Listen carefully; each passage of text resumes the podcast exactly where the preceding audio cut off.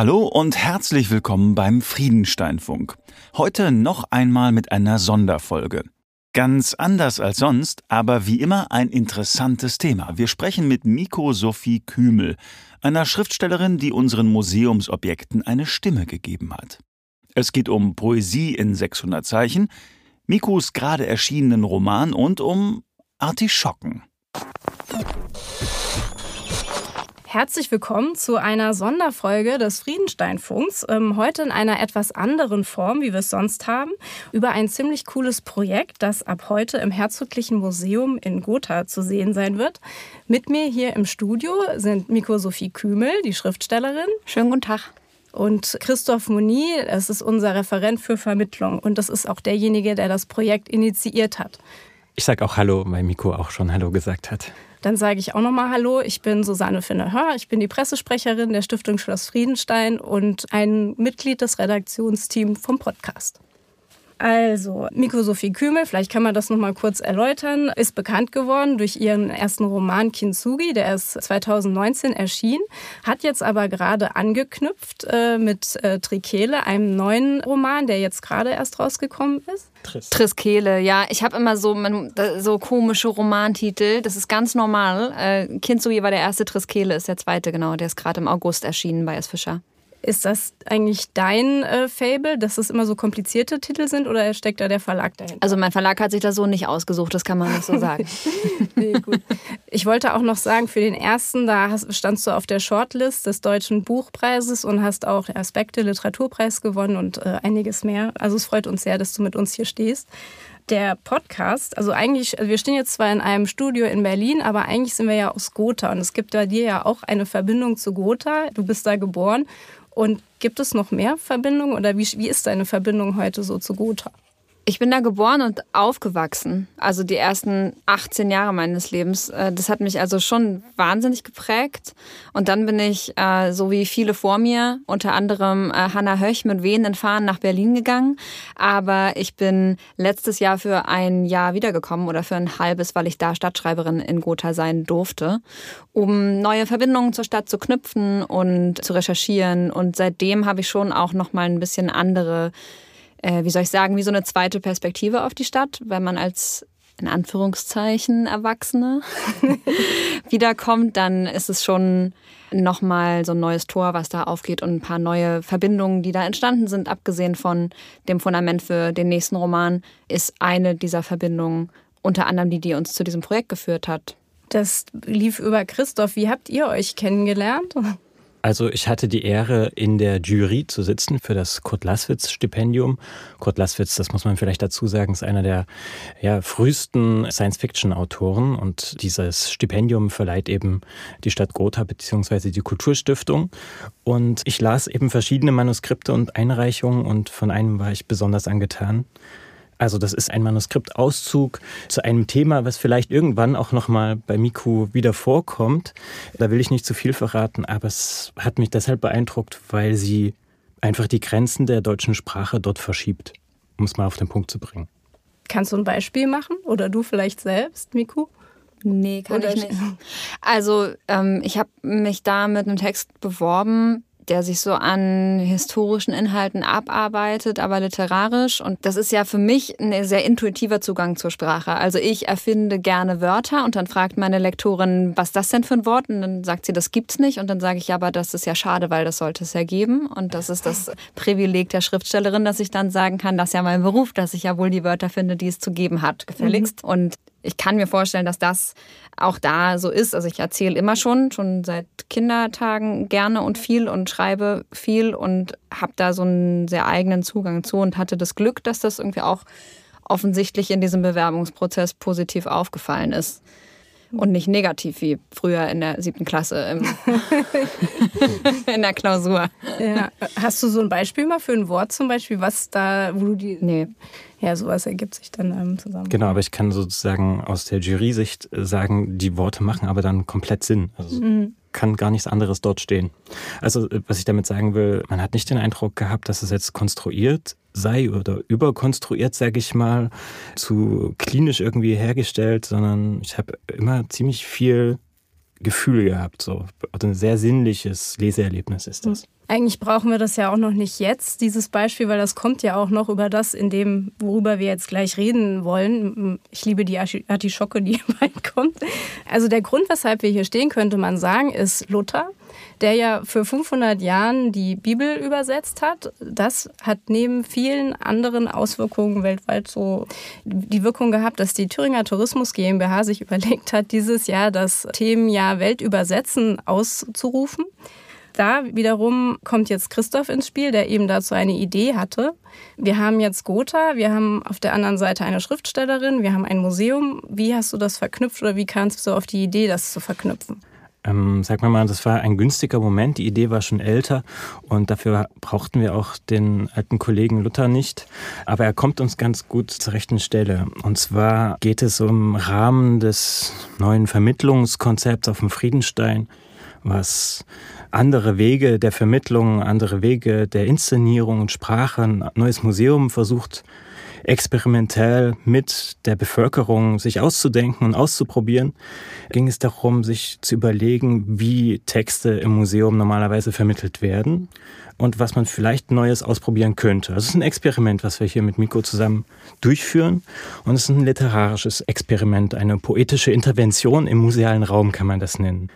Also man kennt ja, wenn man vor einem Objekt steht, vor einem Gemälde oder einer Plastik, solche kleinen Textschilder.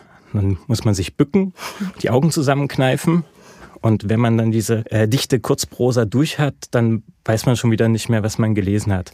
Das sind Objektschilder, Objekttexte. Und die Idee war es, dass man es eben mal versucht, nicht in wissenschaftlicher, mehr oder weniger wissenschaftlicher oder populärwissenschaftlicher Sprache zu betreiben, diese Inhaltsvermittlung, sondern dass wir mit den Mitteln der Literatur, der Poesie mal versuchen, der ganzen Kunst sozusagen wieder etwas mehr Sinnliches, vielleicht auch etwas Zauberhaftes wieder anzugewöhnen. Genau, also mit den Mitteln der Sprache die Objekte zu vermitteln. Und Miko hatte dann eine tolle Idee, sich nämlich hineinzuversetzen in die Objekte, also aus der Objektperspektive zu sprechen. Und so ist das Projekt entstanden. Die Beredsamkeit der Dinge heißt es, äh, literarische Objekttexte von Miko Sophie Kümel. Genau, und das Werk selbst von Miko, wenn ich das noch kurz ergänzen darf, äh, nennt sich Sprechende Objekte. Also die Idee ist, mit ihr sozusagen eine Reihe literarischer Interventionen im musealen, vielleicht aber auch im richtig öffentlichen Raum durchzuführen. Und der Auftakt eben mit dem Titel Sprechende Objekte. Vielleicht können wir auch gleich mal eins sprechen lassen. Gibt es eins, was du gerne zum Leben erwecken würdest? Also, ich mag die natürlich alle gerne. Das ist so ein bisschen wie, wenn man mich fragt, welches Kind ich am liebsten mag. Ja, ich kann eins vorschlagen, was ich ganz besonders gerne mag. Das ist ein Objekt, an das meine ich mich jedenfalls zu erinnern, noch aus Kinderzeit, denn ich habe die Museen der Stadt Gotha natürlich auch schon besucht, als ich noch ein Kind war. Mhm. Äh, eins war ein Katzensarg aus dem alten Ägypten. Und das ist eines der ersten Objekte gewesen, von dem ich wusste, dass ich es gerne sprechen lassen möchte. Mhm. Möchtest du es vorher noch kurz beschreiben? Das ist vielleicht einfacher für die Hörer, als wenn sie den Text jetzt hören, weil normalerweise würde man ja auch davor stehen. Genau, also man kann sich so einen dunklen Raum vorstellen im Souterrain des Herzoglichen Museums, ein wunderschöner Neorenaissancebau. Und dort hat man Auszüge aus der sehr, sehr alten und europäisch wirklich bedeutungsvollen ägyptischen Sammlung vom Friedenstein. Und dort sieht man in einer Vitrine neben mehreren Objekten auch einen circa 50 Zentimeter hohen Holzsarg. Und der hat die Form einer Katze, die da fast majestätisch sitzt dass sie majestätisch da so aufgebaut ist, hat auch Gründe, also das vielleicht noch dazu, ähm, um auch sozusagen die, die Aura dieses Objekts ein bisschen jetzt zu verbildlichen. Es gibt zum Beispiel Goldreste, noch dezent, äh, Glasaugen, die das sehr, sehr lebendig machen lassen. Im alten Ägypten war es so, dass bestimmte Tiere Inkarnationen von Gottheiten waren. Also, und dass über das Ritual der Mumifizierung man sie auch zu Gottheiten erhob oder wieder erhob. Ja, und die Katze dabei ist ein heiliges Tier gewesen nämlich der Göttin Bastet, die wiederum als Katze oder zumindest mit einem Katzenkopf oft dargestellt worden ist. Das ist die Göttin der Liebe und des Tanzes. Und vielleicht eins noch, in diesem Holzsarg befinden sich auch noch Mumienreste. Katzensarg mit Mumie Bastet. Ich bin die spitzohrige Schale für heiligen Inhalt. Ich bin die Hülle für einen Körper auf dem Weg in die Körperlosigkeit. Ich bin das Außen für ein beseeltes Inneres, für ein Fleisch, das geliebt worden ist. Meine Füllung ist heilig und ein Tier, ein geliebtes Tier, Gefährtin, Vermisste, Opfertier, Opfer dir. Heilig, wer arm ist an Vitalität. Ihre Zähne und Krallen wurden stumpf, dann Staub, dann nichts. In mir sind ihre Reste festgehalten. Ich bewache, was von ihr übrig ist. Meine gespaltene Maske zeigt denen, die beten und trauern, die sie geliebt und getötet haben, ihr beunruhigtes Gesicht. Das wäre so ein Beispiel. Und das war so eins der ersten die mir wirklich so entgegengesprungen sind. Ich muss dazu sagen, dass es mich durchaus Mut gekostet hat, aus der Perspektive von Gegenständen zu schreiben. Das ist nämlich gar nicht so wahnsinnig üblich, auch nicht in der Gegenwartsliteratur. Es gibt gerade allerdings ein ganz schönes aktuelles Beispiel, das ist Sharon Otoo, die das in einem ganzen Roman macht. Also da zieht sich ein Objekt durch die Jahrhunderte sozusagen als erzählendes Element durch. Und das hat mich eigentlich dazu ermutigt, das selber zu versuchen. Das ist auch was, was tendenziell im europäischen Kulturkreis einfach gar nicht so üblich ist wie zum Beispiel auf dem afrikanischen Kontinent, wo es wesentlich üblicher ist. Und auch vor dem Hintergrund, dass diese Sammlung ja aus allen möglichen Ecken der Welt zusammengesammelt ist, fand ich das eine ganz spannende Idee, diese Erzähltechnik nochmal irgendwie selbst aufzunehmen und in diese reiche Sammlung reinzuspazieren und das zu machen, was ich auch als Kind gemacht habe, nämlich mir Stimmen zu denken zu den Dingen, die ich sehe. Ach, cool. Hat die damals auch schon gesprochen, die Katze? Die Katze wahrscheinlich schon, ehrlicherweise, ja. Ansonsten hat sich so ein bisschen, das kann ich vielleicht noch einordnen, sagen, abgezeichnet, dass ganz viele der Texte dann eigentlich so ein bisschen um Hüllen kreisen und um das Nichts. Also das reizt mich, glaube ich, dann auch daran, ne? wenn ich einmal sage, okay, ich schreibe aus der Perspektive von Objekten, dann suche ich mir ausgerechnet welche aus, die gar nicht auf den ersten Blick sich selbst irgendwie fassen, sondern die eigentlich für nichts fassen. Es geht um einen Kelch, es geht um einen Sarg, es geht um eine Leerstelle in einem Bild. Also am Ende war irgendwie auch das Nichts inmitten von Ausstellungsstücken am Ende schon so ein Thema. Das hat sich dann so ein bisschen rausgebildet und hat mir sehr viel Spaß gemacht. Das ist mir auch aufgefallen, dass das thematisch sehr präsent ist und es kommt auch oft das Heilige in deinen Texten drin vor. Was ist dir heilig? Nichts eigentlich. Ich bin nämlich wahnsinnig heidnisch aufgewachsen. Deswegen war es, glaube ich, so spannend, das aufzunehmen, denn es ist ja nicht meine Stimme, die spricht. Also auf dem Umweg natürlich schon, aber dadurch, dass die Objekte häufig so einen einen sakralen Charakter haben oder eine sakrale Rolle haben, ging es, glaube ich, für mich dann auch schnell darum, wenn es um das Nichts geht, dann geht es natürlich auch um Geister und es geht darum, was ist eigentlich überlieferbar, was ist eigentlich der Wert, der in solchen Objekten steckt, der in dem Nichts, das in diesen Objekten ist, steckt und ähm, hinterfragt, glaube ich, dieses ganze, ja, diese ganze Idee von Religiosität auf eine sich trotzdem annähernde Art und Weise. Also es geht sozusagen nicht um eine endgültige Absage an irgendwelche Glaubenstheorien, sondern es geht eher darum, um so ein bisschen auszustellen, wie konfiguriert sich eigentlich sowas wie was Sakrales oder der Charakter eines Objekts oder die Bedeutsamkeit von zum Beispiel in Museen ausgestellten Gegenständen. Wie kommt es zusammen? Wie schichtet sich das auf? zur Geschichte. Und wie bist du dann vorgegangen? Wie hast du die beseelt, weil du gesagt hast, es ist schwer gefallen?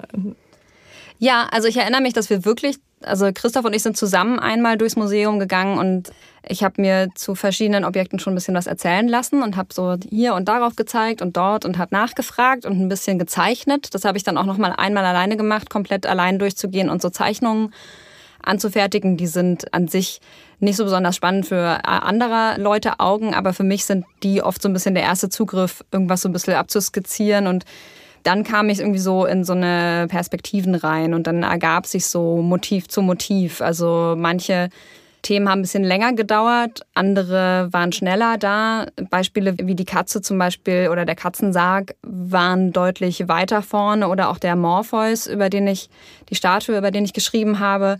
Ein anderes Beispiel ist ein Altarbild, das mir zum Beispiel aufgrund der sehr, sehr sakralen Aufladung natürlich wahnsinnig fern erstmal lag scheinbar. Und was mir sofort auffiel, war, aber da gibt es diesen einen verödeten Ast, da gibt es so eine Leerstelle. Und dann kam ich da eigentlich erst drüber über meine eigenen, auch noch so aus Studienzeiten und danach zurückliegenden so Bibellektüren und sowas über sowas wie, was ist eigentlich eine biblische Sprache, der Vater und seine Söhne, die sieben Söhne hatten Söhne und so weiter. Und dann vermischte sich so ein bisschen so Sprachtraditionen, Sprechtraditionen, Bilder. Also das ist so langsam zusammengekommen. Das ist im Übrigen ganz spannend. Das hat man jetzt an der Textprobe ja schon gesehen. Die Texte sind alle nicht wahnsinnig lang.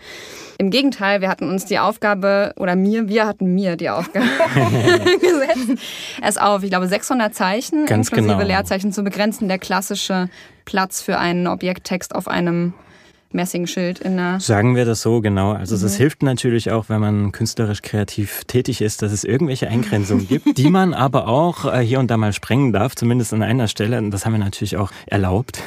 aber genau, es ging darum, äh, sich nicht zu sehr zu lösen jetzt, also nicht gänzlich zumindest zu lösen von Objekttexten, dass man zumindest im Umfang versucht, da noch mitzuspielen. Und tatsächlich sind etwa 600 so eine übliche Größe.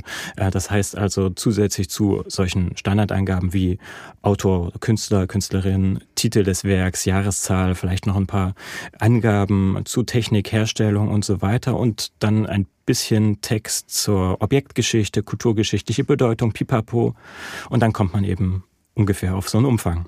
Genau, und also für mich war das eigentlich mit der Länge nicht nur reizvoll, weil es natürlich eine Aufgabe ist. Ich bin auch immer Fan davon, sozusagen bestimmte Begrenzungen zu haben, sich zu setzen, um da drin irgendwie sich so drehen zu können, wie man das für richtig hält für den Text. Bin aber auch gar nicht so begeistert davon, dann so Inspirationen als Sprungbrett zu nehmen. Ich hätte jetzt auch, also andere AutorInnen hätten jetzt vielleicht gerne dann auch noch so ein 20-seitiges Essay über jedes Objekt und dann nur, nur das Objekt benutzt, um über sich selber und über eigene Dinge zu schreiben. Und so musste ich sehr, sehr nah dranbleiben, musste mich sehr, sehr entscheiden. Ich musste sehr klar, selbst bei dem einen Text, der so ein bisschen übers Maß hinausgeht, ähm, da habe ich mir dann selber am Ende so eine Form gesucht, weil dann wollte ich unbedingt, dass es so eine Sanduhrform bekommt. Das heißt, da musste dann jeder Vers oder jede Zeile musste sozusagen von der Länge stimmen. Diese Dichte ist aber was, was ein ganz spannendes Arbeiten ist. Es kommt, deswegen habe ich jetzt auch Verse gesagt, es kommt eigentlich ans Gedichteschreiben durchaus ran. Also es ist eine ähnliche Intensität, denn es muss irgendwie alles aufgeladen sein. Es muss aber einen Rhythmus haben und also wie ein Lied komponieren eigentlich auch. Also das hat dementsprechend natürlich seine Zeit gedauert und war ein ganz anderes Arbeiten, als zum Beispiel einen Roman zu schreiben, wo man sozusagen wirklich auf Strecke schreibt und wo man auch keine Angst haben darf einem schlechten Satz und so, sondern hier war es eher so wirklich Vers für Vers, Strophe für Strophe. Text für Text und das hatte eine ganz andere Intensität und Behutsamkeit und ähm, hat natürlich auch auf jedes Wort viel mehr Gewicht gelegt, als das normalerweise bei meinen Arbeiten der Fall ist. Es sind ziemlich coole Wortspiele drin äh, und auch ähm, es ist so poetisch, kommt auf der einen Seite daher, aber dann knallt da auf einmal so ein Anglizismus rein oder irgendwie so eine Alltagssprache, die man da nicht vermutet. Also das gibt dem Ganzen super Drive. Also es hat mir echt gut gefallen. Und was auch beeindruckend war an den Objekten, also ja, Christoph und ich, wir kennen das Museum ja eigentlich ziemlich gut, und ähm, aber du hast trotzdem ähm, Aspekte oder auch Objekte gefunden oder kleine Dinge in Objekten, an denen wir vorbeigelaufen wären, oder zumindest ich. ähm, das fand ich sehr beeindruckend. Ja, das war definitiv auch so ein bisschen die Idee, beziehungsweise hat es mich auch gar nicht so richtig verwundert, dass mir eher die Objekte aufgefallen sind, die gar nicht augenscheinlich die sind, die so total im Rampenlicht stehen und zu denen man sowieso hinläuft. Und dann war meine Idee natürlich schon, wenn ich so eine japanische Schreibschatulle sprechen lasse, dass man dann vielleicht auch erstmal schauen muss, wenn man die Texte in der Hand trägt dabei, im Museum oder im Ohr, dass man die überhaupt erstmal finden muss und schauen muss, wo ist das denn und welcher Winkel und aus welcher Perspektive sieht diese Schreibschatulle eigentlich die Welt. Ja, dafür muss man sie jetzt eben erstmal ausfindig machen. Und ich glaube, gerade diese Besonderheiten zu finden in Museen und diese kleinen Momente zu haben, das finde ich auch persönlich im Übrigen sehr wertvoll. Ne? Also mir geht das auch in jeder Kunstausstellung so. Die schönsten Momente sind die, in denen ich persönlich so Momente mit einzelnen Objekten teilen kann. Das ist vielleicht im Übrigen davon auch so ein bisschen eine Manifestation, diese Texte. Ja, also diese Besonderheit, die man sich selber irgendwie auch schenkt bei so einem Besuch im Museum, dass man sich das gibt. Das ist hier nicht so ein, es geht hier um allgemeine, generelle Erfahrungen, sondern es geht darum, was macht es mit mir, was löst es in mir aus und so weiter. Ähm, daher kommt das, glaube ich. Und dann habe ich einfach auch manchmal einen komischen Blick für Details und sehe dann, ach so, aber also Christoph zeigte mir zum Beispiel dieses Altarbild und zeigte mir irgendwie verschiedene Elemente und ich so, ja, warum hört da diese eine Ranke einfach auf? Hm, interessant. Und dann gehe ich dem halt nach. Oder bei anderen Bildern stehe ich dann irgendwie auch wirklich manchmal wie ein Kind davor und sage, guck mal da, der Hund oder der Vogel oder was macht denn dieses Objekt da? Das ist einfach was, was mir, glaube ich, Freude macht, auch weil ich natürlich als jemand, die schreibt, gerne nach so Leerstellen suche. Und am Ende geht es in den Texten ja wahnsinnig oft um die Qualität der Leerstelle irgendwie. Ja, und als Museumsperspektive sozusagen ist es äh, total dankbar, dass du diesen Wunsch erfüllen konntest, der keine Bedingung war, nämlich, dass dann die Stationen auch irgendwie durch das Haus führen, dass es auch für die Gäste natürlich irgendwie Sinn macht, Könntest du mal beschreiben, wenn man da jetzt kommt, äh, wie sieht man da was? Sieht man da was? Genau, also es ist so, dass alle Orte, das sind sieben Texte und sieben Objekte im Herzoglichen Museum und es gibt noch ein Satellit im Schloss, sozusagen ein Bonustrack. Die sind alle gekennzeichnet durch einen hoffentlich bequemen Lesesessel und darauf gibt es dann Text auf Textil und ähm, auch Ausgaben von einer besonderen Buchausgabe. Dazu können wir vielleicht später noch sprechen.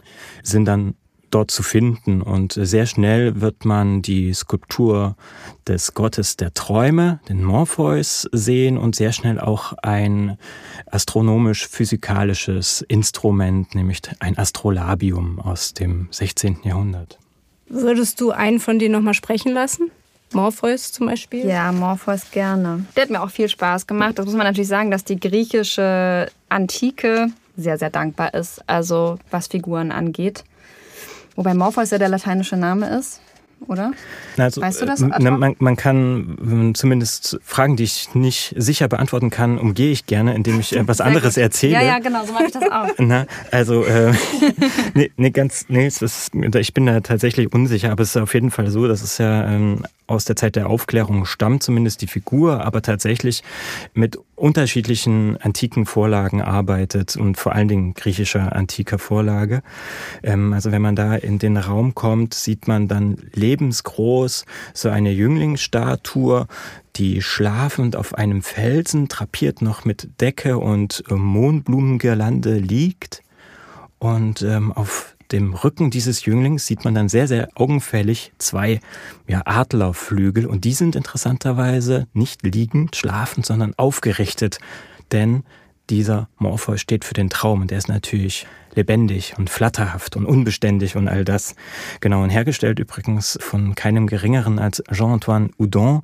Äh, man kennt vielleicht in erster Linie Rodin, wenn man an französische Bildhauer denkt, aber der spielt in derselben Liga. Der hat die ganzen französischen Aufklärer von Voltaire bis Diderot und Rousseau alle porträtiert. Also das ist wirklich der Bildhauer der Aufklärungszeit. Und da gibt es eine sagenhaft tolle Sammlung in Gotha, die es tatsächlich und diesmal kein übertriebener Marketingauftritt ähm, mit dem Louvre in Paris mithalten kann, weil das ist nämlich die größte Sammlung des Frühwerks dieses Künstlers. Ja, der Gott der Träume. Morpheus, Gott der Träume, Sohn des Schlafes. Sandmann, lieber, gefiederter Sandmann bin ich. Wie eine Motte als Fledertier lebe ich in der Höhle des Schlafes. Wirke in deinen Träumen. Wenn du nichts tust, wenn du meinst, es wäre Ruhe, reise ich auf deinen Nervenbahnen. Nehm dich mit in fremde Welten, Mysterylands in deinem Kopf, zwischen deinen Ohren. Füße still gehalten oder ich muss dich mit Mohn betäuben, bis die Augen noch im Traum dir zufallen, die Artischocken deines Herzens welken, wenn du es wagst zu erwachen. Ich beginne da, wo das gute Nachtlied verklingt, dann erwache ich aus meinem Eulenschlaf und webe dir ein Traumvlies. Da sind sie, die Artischocken. Ja, einer der absoluten Lieblingstexte. Es gibt auch zwei Plakate, die noch entstanden sind, die dem Buch, was man dann auch im Buchhandel erwerben kann, noch beigegeben sind. Und diese beiden Zitate sind aus diesem Text auch genommen. Ja, das ist natürlich dankbar. Also der Gott der Träume, der der Sohn des Schlafes ist, der hat von selber schon geredet. Das ist immer das Beste, wenn die Figuren von selber anfangen zu sprechen und ich eigentlich bloß mitschreiben muss. Und das war in dem Fall definitiv so. Mhm.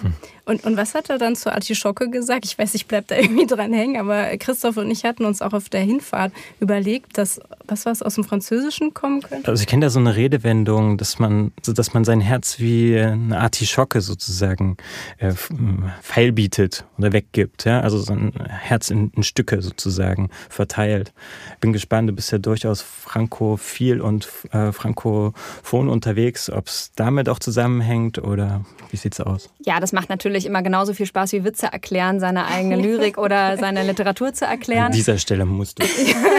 ich würde sonst noch 50 Mal darauf zurückkommen. Ich glaube, das war eher so ein Spiel. Also im Idealfall genau stoße ich dann auf sowas wie die Artischock und den Vergleich mit dem Herzen. Aber natürlich gibt es auch einfach Artischockenherzen. Und also ich ist, glaube ich, dann, ich kann das gar nicht genau sagen. Ich mag an Sprache einfach gern, dass ich damit spielen kann. Und gerade auf so kleinem Raum sind die Bedeutungen, wie gesagt, die fächern sich von selber plötzlich so auf, ja. Und dann entsteht irgendwie so eine Melodie. Und das hat wenn ich das nachschlagen müsste, alles vorher, dann wäre ich, glaube ich, daran nicht so gut oder mir würde das nicht so gelingen oder das wäre eine sehr andere Herangehensweise. Und das hat sich mir eher so an die Hand gegeben. Ich glaube, ich habe so einen halbbewussten Sprachspeicher, in dem solche Sachen dann irgendwie sich ansammeln und landen. Und dann im besten Fall fällt mir das in diesen Zusammenhängen dann irgendwie auf und ein. Und dann kommen das Herz, das eine Artischocke ist, im gleichen Text unter wie das Traumflies und das Mysteryland. Ähm, und all diese Sachen verbinden sich im Idealfall zu einer Stimme, die funktioniert. Mhm. Und das hat ganz viel mit so einer Weite zu tun, die man einfach der Sprache gibt. Also das ist irgendwie das Schönste vielleicht an diesen kurzen Texten mitunter diese Anarchie, die das auch hat. Also dass ich einfach sozusagen die sprechen lassen kann und dass das erstmal passieren kann. Und dann habe ich es natürlich geformt und natürlich auch gestrichen, aber es geht auch ein bisschen um die freie Entfaltung und um die Entfaltung der Gedanken und um die Leerstellen im Übrigen. Das heißt, das Spannendere wäre ja vielleicht nicht zu fragen, was hat sich die Autorin gedacht, sondern was gibt mir das an die Hand? Gibt es mir was an die Hand? Löst es was in mir aus? Und im Übrigen, so wie es mir auch in jeder Ausstellung geht, manche Objekte werden mir was erzählen, manche Objekte werden mir was geben, manche werden mich berühren und andere nicht. Und auch dazu so ein bisschen den Freifahrtschein zu geben, das steckt vielleicht in dem Projekt auch noch mal so ein bisschen mhm. drin. Ja? Also zu gucken, wirklich, was zieht mich an, was ruft mich, was gibt mir irgendwas oder was macht was mit meiner Erfahrungswelt. Was, was ich super spannend finde an dem Ganzen, ähm, du hattest in einem Podcast mal gesagt, dass Künstler, also jetzt Schriftsteller, aber auch Maler, sich die Welt irgendwie so anfangen zu begreifen oder zu erfassen, indem sie sich eben damit beschäftigen, das aufschreiben, malen oder was auch immer. Und das, was du jetzt gemacht hast, ist ja eigentlich schon in der zweiten Ebene, dieses Erfassen von Welt. Also Udon, der den Morpheus geschaffen hat, der hat schon irgendwie die Welt wahrgenommen, wurde berührt und du jetzt auf der nächsten Ebene davon und vielleicht jetzt wieder ein Besucher des Museums von dem, was du gemacht hast oder so. Da kommt auch wieder dieser Kontext zur Welt übersetzen, weil also eben zu diesem Themenjahr raus. Ja, also Christoph hat es vorhin schon angedeutet, dass auch in der Ausstellung irgendwo Text auf Textil zu finden sein wird, ähm, mit dem man sozusagen in, in der Ausstellung sitzen und lesen kann und so weiter. Und Textil ist immer, das ist jetzt nicht von mir, sondern das wissen irgendwie schon die französischen Poststrukturalisten, irgendwie, dass Text immer ein Textil ist, immer ein Gewebe ist von Bezügen, von Eindrücken, von Ideen, von Lektüreerfahrungen, ähm, eigenen Interpretationen etc. pp. Und so funktioniert natürlich jeder Text. Also jeder Text ist auch ein Textil, gewebt aus all diesen Dingen. Du kannst eigentlich nichts Kreatives komplett dekontextualisieren, aus allem rausschälen und hinstellen, sondern alles funktioniert irgendwie im Fluss. Und deswegen ist vielleicht auch so ein kulturhistorisches Museum insofern dann ganz spannend, beziehungsweise Exponate, die sich so durch äh, aus verschiedensten Erdteilen und verschiedensten Zeiten zusammenfügen. Ganz spannend auch zu sehen, inwiefern treten die dann in den Dialog miteinander. Ja, wo sind irgendwie Nähen, wo sind was macht welches Objekt mit uns und wie erzählt sich das alles zusammen und wie wird sozusagen aus der Ausstellung selber auch sowas wie ein Gewebe und ich glaube, das ist immer sinnvoll, das im Hinterkopf zu haben, dass eigentlich nichts als Blaupause ohne Hintergrund, ohne kulturellen Hintergrund entstehen kann. Nie. Genau, und dieses ganze Vorhaben, das ist natürlich tatsächlich ein Beitrag auch zum Themenjahr, aber es zielt ganz klar so auf den Nukleus der Wunderkammer, der Kunst- und Naturalienkammer auf dem Friedenstein. Denn deren Idee und Grundprinzip ist, dass Wissenschaft und Kunst und auch Handwerk nicht zu trennen sind. Dass sie alle zusammenkommen, um die Welt nochmal abzubilden und nochmal und nochmal und zu kommentieren, um sie zu durchdringen und den eigenen Platz dort drin zu finden. Und das fügt sich daran an, dieses Projekt. Also auch diese Aufhebung sozusagen von Wissenschaft und Kunst als getrennte Sphäre. Wir ersetzen hier zum Beispiel auch nicht den wissenschaftlichen Objekttext auf keinen Fall. Wir fügen nur noch eine andere Möglichkeit hinzu, eine andere Textform.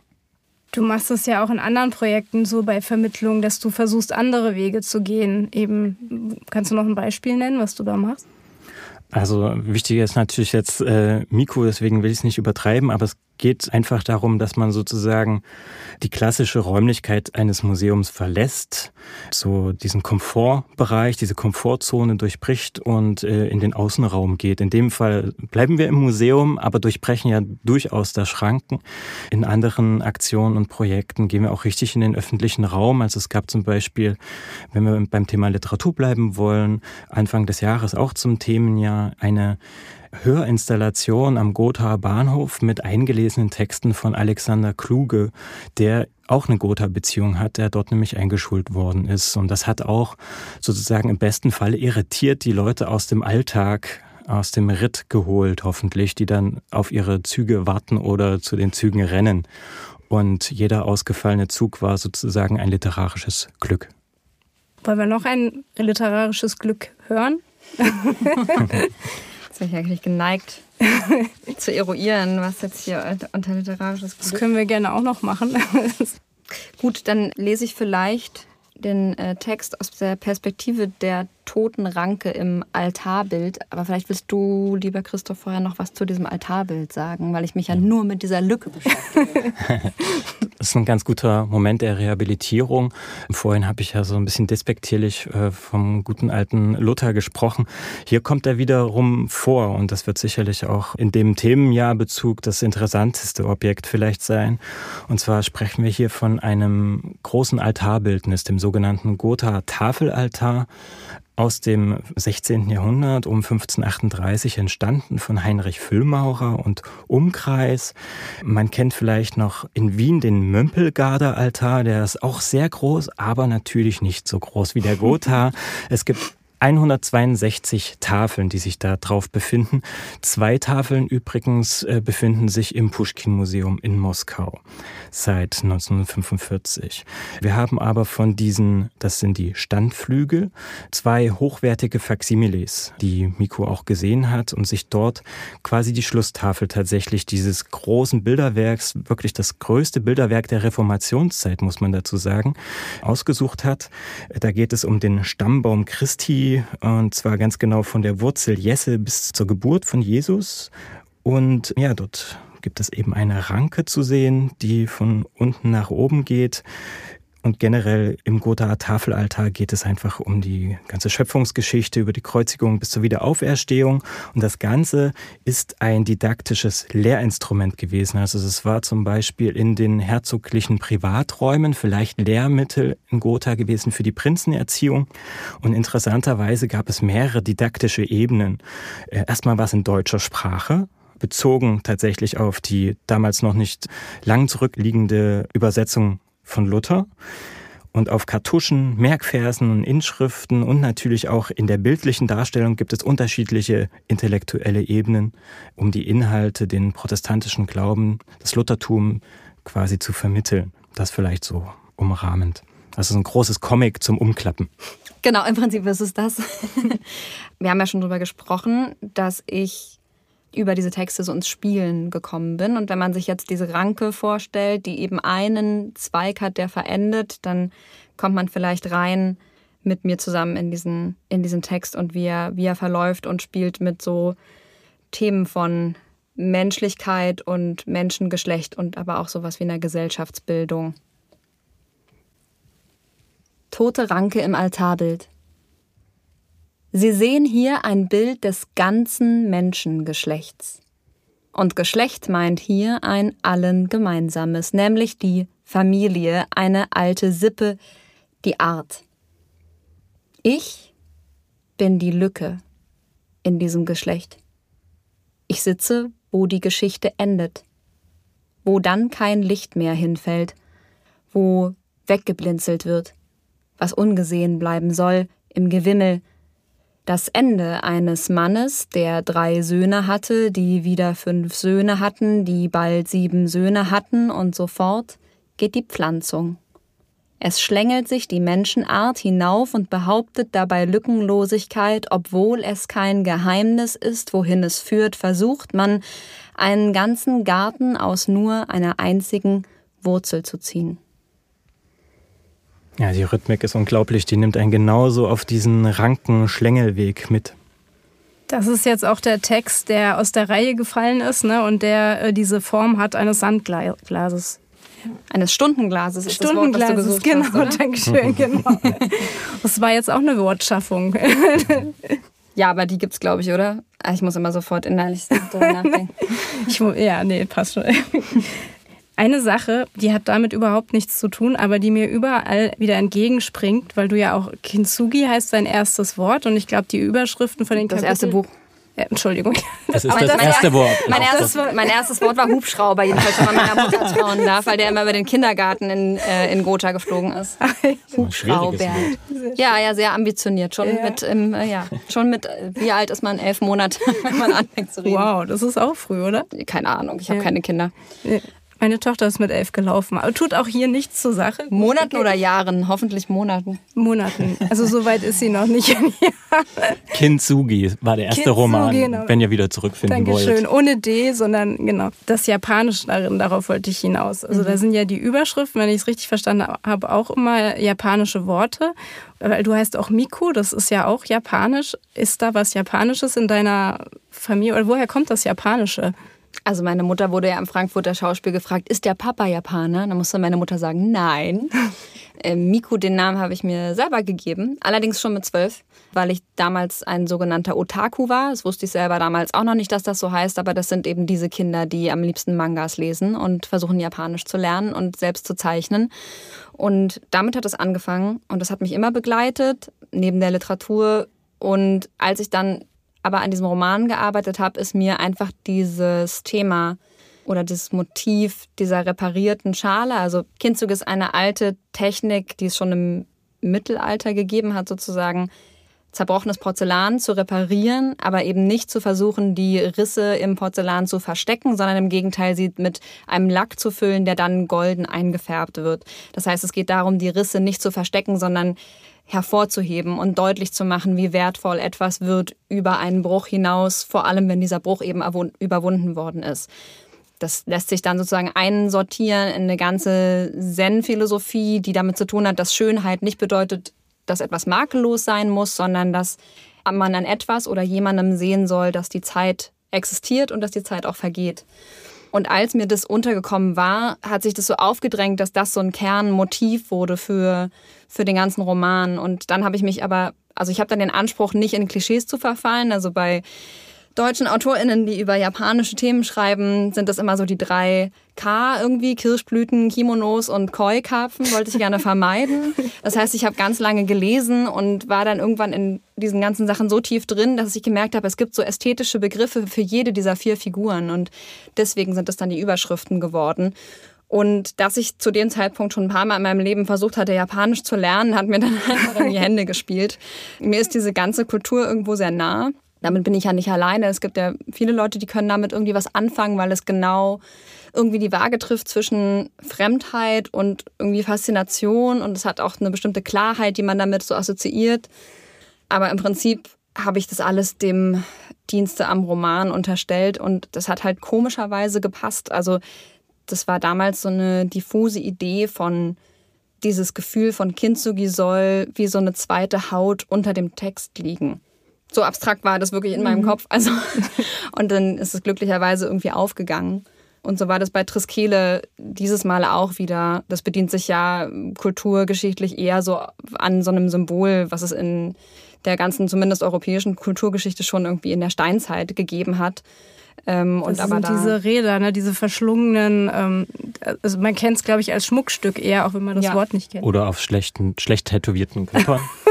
oder, oder auf gut tätowierten Körpern. Ich habe jetzt auch schon gehört, das ist ein äh, Zeichen der BDSM-Szene. Aber tatsächlich ist es einfach ein, ein Dreieck aus drei Spiralen, die eine gemeinsame Mitte haben. Und ich mag gerne Strukturen und so Ideen, wenn ich einen Text konstruiere oder anlege. Und für mich war damals ein bisschen die Suche da nach einem Bild, wie stehen so drei Schwestern zueinander, die die selbe Mutter haben, aber irgendwie nicht die gleiche Mutter hatten, weil die sind vom Alter alle drei sehr weit auseinander in diesem Roman. Und dann kam mir so bei auch dem Buchstaben, da sind wir wieder bei der Artischocken-Sache, beim Rumspielen mit den Buchstaben für Sisters und Tris und Tri, A3, Triskele, stimmt, da war ja dieses Symbol wenn man das jetzt googelt oder so, dann wird man das auch wiedererkennen. Ne? Man mhm. sagt nur irgendwie dieses Wort so selten, aber Triskel oder Triskele heißt es eben. Und dann dachte ich, ja, diese drei Spiralen, die aber eine gemeinsame Mitte haben, dass die eine sehr lang überlieferte Struktur sind, die auch immer für eine Dreiheit steht, immer für Vergangenheit, Gegenwart, Zukunft, für Mädchen, Mutter, Greisin, für die drei Elemente, alles mhm. Mögliche. Äh, plötzlich ging so ein Fenster auf in meinem Kopf und auf einmal war, war da so ein Zugang dazu da. Und deswegen hat sich die Triskede dann auch inhaltlich in den, in den zweiten Roman eingewoben, immer stärker. Und so passiert mir sowas eigentlich. Also ich will das dann immer nicht so links liegen lassen, sondern ich lese und nörde mich dann halt immer weiter da rein. Mhm, ja. Und im Idealfall geht das Ganze auf und wenn es nicht aufgeht, dann funktioniert es auch nicht. Aber genau, bis jetzt äh, bin ich zumindest bei den zwei großen Projekten da ganz gut davon gekommen damit. War das eine bewusste Entscheidung? Ich glaube, im ersten ging es ja um Männer, also ein schwules Pärchen und auch noch einen männlichen Freund mit einer Tochter. Und jetzt sind es drei Schwestern, also so irgendwie Männlichkeit, Weiblichkeit oder war das Zufall jetzt? Also ich hatte schon Lust, jetzt über Frauen zu schreiben. Und ich wollte über Tod schreiben. Und dann war irgendwie relativ schnell klar, ich will über Suizid schreiben. Und zwar über den Suizid einer Mutter.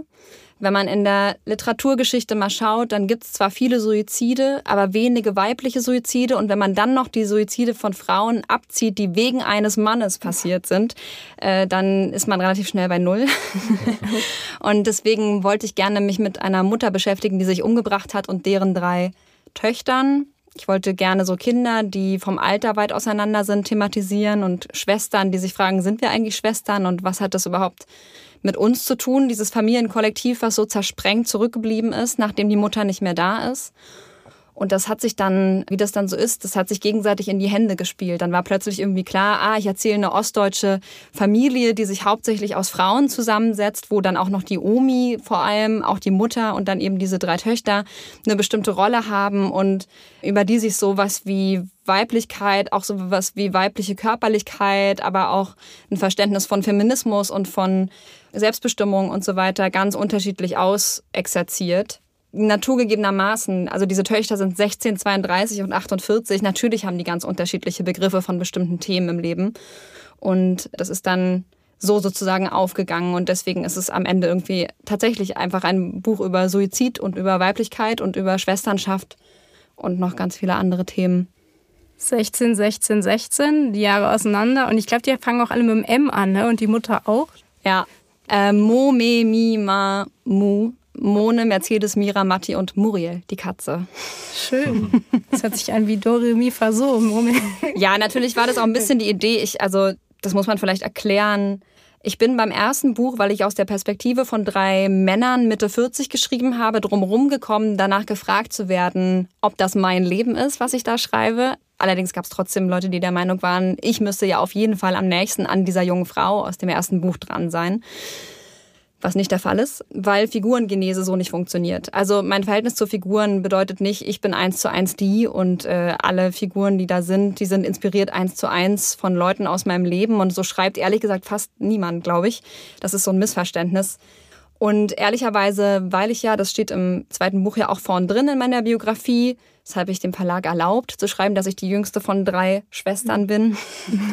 da war dann relativ schnell klar, ich löse es, glaube ich, umgekehrt, indem ich einfach alle diese Figuren ganz nah an mich ranhole. Und deswegen fangen die alle so wie ich mit M an und sind eigentlich alle auf eine Art irgendwo Facetten von mir und natürlich auch nicht. Also Hayao Miyazaki, so ein japanischer Filmemacher, den ich sehr verehre, der hat keine Angst vorm Kitsch, auch in seinen Poetologien. Und der äh, beschreibt seine Figuren, äh, indem er sagt, das sind Splitterwesen. Und das finde ich ein ziemlich gutes Bild. Also es gibt immer Splitter von mir in all diesen Figuren und Splitter von Beobachtungen, die ich gemacht habe, Begegnungen, die ich hatte, Leuten, die ich beobachtet habe, Gesprächen, die ich gehört habe, Gedanken, die ich einfach nur habe oder die ich gerne aus ähm, fahren oder durchfahren will, sozusagen in, in einer Figur. Ne? Also das sind so, das ist deutlich komplexer. Und dementsprechend sind die alle irgendwie mir sehr nah, aber jede auf eine ganz andere Art und Weise. Das ist ja auch, sie spielt, glaube ich, auch in Sachsen-Anhalt und also. Genau, in Arendsee. Genau, und Gotha ist ja auch im Osten Deutschlands, also da vielleicht auch. Ja, also es ist schon, ne, also die Abwandlung ist, ist ähnlich. Also das hat den Hintergrund, dass ich im Wendland im Stipendium war, also in Niedersachsen, Ostniedersachsen, jenseits sozusagen der ehemaligen Grenze war Arendsee und äh, die Altmark von Sachsen-Anhalt. Und für mich war irgendwie bei diesen drei Frauen klar, das muss eine ostdeutsche Familie sein. Das ist auch das erste Mal, dass ich in dem Sinne eine stark verwurzelte ostdeutsche Familie erzähle. Das hat mir auch Mut abverlangt, einfach weil ich den Leuten gerecht werden wollte und nicht in Klischees verfallen. Auch da wieder nicht. Genauso wie bei Japan, das ja. ist auch bei Ostdeutschland wichtig. Mhm. Und dann ergab sich das so, dass es natürlich einfach zu wenig sachsen-anhaltinische Romanheldinnen gibt und die Altmark als, äh, als Ort und Arendsee als Ort so ähm, äh, ja so strukturell schwach diese Gegend seit ein paar Jahren ist oder vor allem in den 90ern auch war, so magisch ist es natürlich auch. Also diese Niedermoorlandschaft, die Natur da und der See, der ja auch so eine gesellschaftspolitische Aufladung hat diese ganze Gegend und im Übrigen Ahrensee als ein Ort im Einzugsbereich des damals geplanten Atomkraftendlagers, nur eben auf der Seite der Grenze, die Westdeutschland nicht mehr so wichtig war, mhm. weil man gesagt hat, ja, aber nah an Ostdeutsch, also nah an westdeutschen Städten ist es ja nicht dran, deswegen können wir es ruhig da planen. Das kam dann alles so zusammen, dass ich dachte, das ist genau der richtige Ort, um da irgendwie diese Familie Zinnober mit den drei Töchtern anzusiedeln. Und dann gehen sie ja sozusagen von dort weg nach Berlin, also in so ein Pandemie Berlin, was ich ganz gerne mag, weil eben alles zu hat und man irgendwie trotzdem auf sich selbst zurückgeworfen mhm. ist und sich nicht mit Gängen ins Berghain oder Stunden in der Schlange davor oder irgendwelchen anderen Tätigkeiten ablenken kann, sondern am Ende die drei Schwestern trotzdem sich miteinander irgendwie einlassen müssen. Mhm. Jetzt hatte ich versucht, über das Gotha den, den Link wieder nach Gotha zu bringen, damit wir wieder ja, bei uns im Museum lang. Nein, das, das läuft hier alles nicht, aber nein. Ich wollte nochmal auf das Booklet zurückkommen, weil du hast ja vorhin schon angesprochen, dass wir später nochmal drauf zurückkommen und da könnten wir jetzt drauf zurückkommen. Mhm. Also es entsteht eben dieses Booklet und das liegt sowohl im Museum aus, aber also tatsächlich gibt es äh, all diese Texte auch nochmal nicht aufgewertet, aber auch nicht nur als Objekttexte im Museum auf Textil, sondern dort liegen auch Bücher aus. Wir haben in einer zunächst limitierten Auflage von 100 handgebundenen Exemplaren kleine Büchlein draus gebastelt aus diesen wunderschönen Objekttexten und zwar mit ökologischem Papier. Ich glaube, ziemlich bibliophil und auch ähm, sinnlich geworden mit so einem schönen gelaserten Titel, sprechende Objekte. Ja, und das zusammen mit einem Plakat und einer Banderole drum kann man dann auch im Shop oder dann im Buchhandel tatsächlich mit nach Hause nehmen. Vielleicht können unsere Zuhörer jetzt noch ein letztes auch mit nach Hause nehmen, ein Objekt. Das ist schwierig, ne? Ich habe auch, äh, es hat, haben wirklich alle ihren Charme. Ja, also ich überlege eher so genau, was vielleicht noch mal ein bisschen anders ist. Und äh, dann nehmen wir vielleicht das von Christoph schon angesprochene Astrolabium. Willst du zu dem noch mal was sagen, außer das, was du schon gesagt hast, nämlich, dass es ein Messgerät ist? Ja, man kann sich das vielleicht äh, so ein bisschen gegenständlich vorstellen, wenn ich ungefähr die Größe beschreibe, also so irgendwie zwischen 15 und 20 Zentimeter, sagen wir mal, im Durchmesser groß. Achtseitig ist das, besteht eigentlich aus drei Teilen, ist aber flach und diese drei Teile sind durch Scharniere miteinander verbunden und es ist so ausklappbar im weitesten Sinne wie ein größerer Kompass. Tatsächlich gibt es auch unter anderem einen Kompass in der Mitte, an dessen Boden, das nur ein Beispiel zwischen verschiedenen oder zwischen sehr, sehr vielen Funktionen befindet sich, und wenn das nicht poetisch ist und wissenschaftlich zugleich, eine Monduhr. Die Mondscheindauer für jede Nacht wird dadurch vermittelt, und zwar des Mondzykluses. Ne? Und ansonsten kann man unterschiedliche Informationen damit gewinnen, denn also es gibt Kalenderfunktionen, Weltkarte, Planetendarstellung, Sonnenzyklus, Tierkreiszeichen, ja, diverse Umrechnungstafeln. Wenn man so will, ist das eine Art Vorläufer zum Planetarium, eben zum Mitnehmen. Und er verbildlicht den sich drehenden Himmel. Also man spricht von dieser Himmelssphäre oder auch Himmelskugel. Das muss man sich kurz vorstellen. Was, also das sieht man jetzt nicht, wenn man das Objekt sieht, aber um die Funktion zu verstehen, das ist eine gedachte Kugel, eine imaginäre Kugel nochmal um den Erdplaneten herum und der ist deswegen nötig, äh, um die zum Beispiel den Abstand der Sterne zu berechnen. Ja, so ganz grob. Ja, und all dieses Wissen äh, der Astronomie und der Physik sammelt sich in diesem Objekt aus dem 16. Jahrhundert damals gefertigt von dem Meister seines Fachs, äh, Christoph Schissler, der Ältere war das, 1567 in Augsburg entstanden und vergoldetes Messing.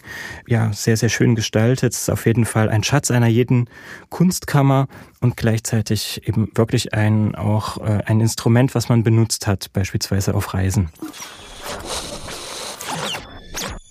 Astrolabium mit Planesphäre. Ich bin das allwissende Besteck.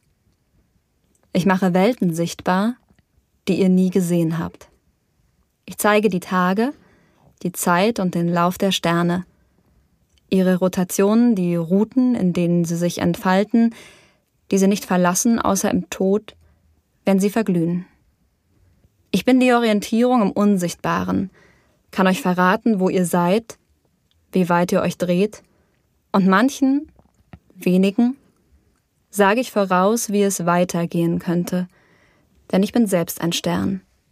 Und Himmelsrichtungen sind meine Sprache. So, und wenn dann eben auf dem klassischen Objekttext daneben steht, Christoph Schissler, der Ältere, um 1500 irgendwas bis 1600 irgendwas, Astrolabium mit Planisphäre, also schon mal zwei Begriffe, die man nicht versteht. Und naja, dann kommt man auch nicht wirklich weiter. Ne? Und jetzt plötzlich spricht so ein Objekt mit einem und vermittelt einerseits mit poetischer Sprache, die natürlich Raum für Fantasie und Interpretation und auch Rätsel lässt, aber gleichzeitig auch tatsächlich mit Informationsübergabe, die vielleicht der klassische Text nicht so hinbekommt. Auf jeden Fall. Ja, an sich kann man dem Ganzen gar nichts mehr so dazu äh, fügen. Für mich steht das alles für sich. Und vielleicht sollte man noch sagen, dass man das alles noch bis zum 15. Januar 2023 im Herzoglichen Museum Gotha sehen kann. Und äh, Miko Sophie Kümmel kann man aber vorher bei verschiedenen Lesungen noch sehen. Ja, und an wann kommt die Podcast-Folge raus? Am 11. Oktober noch äh, genug Zeit, wenn man die rechtzeitig hört, zur Museumsnacht. Denn dann wird es auch eine Lesung geben mit Miku im Herzoglichen Museum. Miku im Museum, um beim M zu bleiben. Da freuen wir uns ganz dolle drauf. ja, ich mich natürlich auch. Gut, gut. Das gerade noch eingefangen. Höchste. gut, dann äh, herzlichen Dank. Das war sehr nett, dass du hier warst und ähm, bis bald. Ja, danke für die Einladung. Dankeschön, Miko. Und das war's auch schon. Unsere Sonderfolge des Friedensteinfunk. Dieses Mal mit Miko Sophie, Christoph und Susanne bei Oliver, also bei mir, im Studio Brot. Wir hoffen, wir haben euch auch in dieser Form gefallen und sagen Danke fürs Zuhören und bis bald. Euer Friedensteinfunk.